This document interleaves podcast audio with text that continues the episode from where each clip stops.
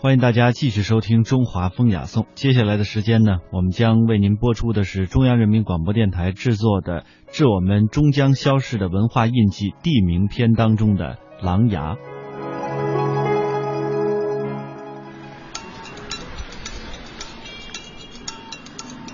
这个王羲之是书生，琅琊郡里有门庭，历史生迹说不尽，一代新人换旧人。冬日的临沂，晨曦初露，薄雾朦胧。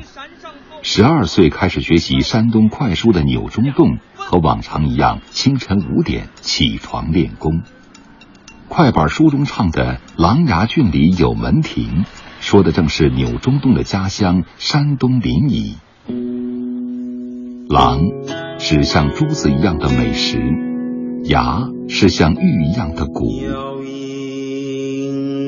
间冰雪扬。不过，如同热播剧《琅琊榜》被新剧取代，千年琅琊也慢慢淡出了临沂人的记忆。请问您知道咱临沂啊，在古代的时候有其他的名字吗？嗯，这个我不太清楚。啊，我一时也想不起来啊。那您知道咱们临沂曾经叫过琅琊郡吗？不知道，听说过，听我妈妈说过。嗯，不怎么清楚。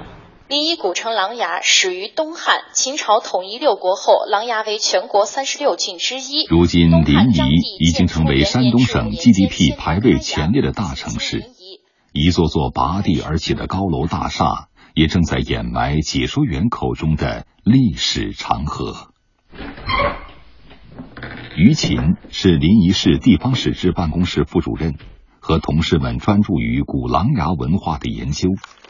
他手里这本民国时期的《琅琊县志》，泛黄的书页记录了琅琊的历史。从那个隋文帝统一全国之后，呃，琅琊郡就已经消失了。民国十四年，也就是公元一九二五年，将山东嘛全省划分为十个道，琅琊道它的官府就驻扎在咱们的现在的临沂城。但是到民国十七年，它就撤销了。虽然行政区划不再出现琅琊的名字了，但是琅琊文化它一直在临沂。比方说，咱们就是在西郊还有一条路吧，叫琅琊王路，也就是说吧，文化吧还是在往下延续吧。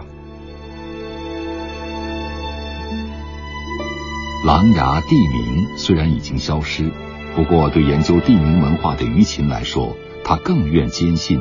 所剩不多的琅琊文化，依旧有着长久不衰的生命力，历经岁月的涤荡，脆弱中带着坚强。雨水拖澜，泥陀霜月，苍山叠水；雨水拖澜，兰几许；泥陀霜月，映五金。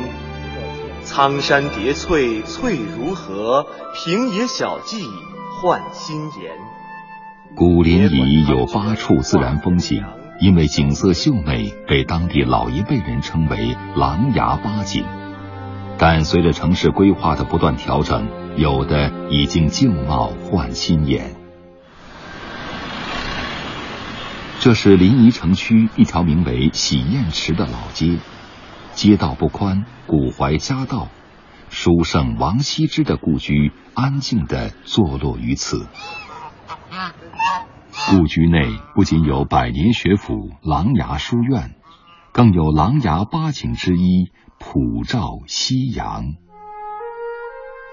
当两鬓斑白的临沂市规划建筑设计研究院院长程建民如儿时般再次站在普照寺前，他依旧能熟练的用指尖勾勒出过去的景色。这个庙还有是后来为了纪念王羲之。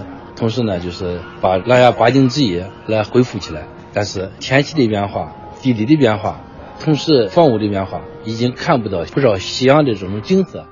也就是这样一个饱含回忆的地方，让程建民时常感到隐隐的忧伤。老年人应该是都能知道，中年人也有记忆，但青年人和少年、孩子这一块，应该知道的不算太多。我们的文化遗产，美好的东西，这个美好的记忆，在逐渐的消失。上世纪八十年代，临沂出版了一本名为《狼牙乡音》的神话故事集。厚厚的页码记录着千百年来流传下来的故事，那是程建民那一代人脑海中童年的味道。